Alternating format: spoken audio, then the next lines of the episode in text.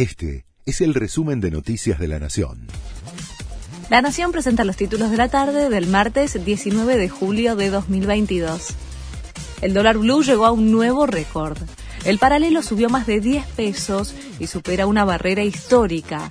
En la City porteña se vende a 302 pesos y alcanzó el valor más alto que se tenga registro.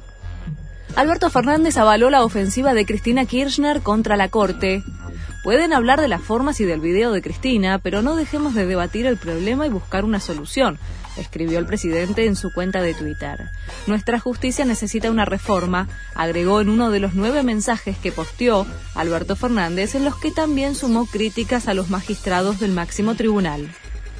Largas filas y demoras para viajar en colectivo es como consecuencia de la decisión de tres cámaras empresarias de autotransporte de pasajeros de reducir por tiempo indeterminado en un 50% la frecuencia del servicio de colectivos en el AMBA por el retraso en el pago de los subsidios a las tarifas. La medida genera resignación y mal humor en los usuarios perjudicados. La ONU pidió ser conscientes del cambio climático ante las frecuentes olas de calor.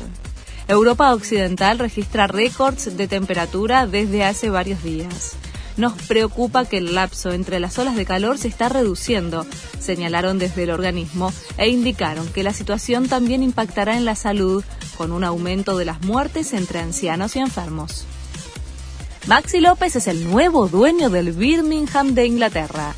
El exjugador argentino y su socio, el empresario Paul Richardson, recorrieron las instalaciones del club, que actualmente juega en la segunda división.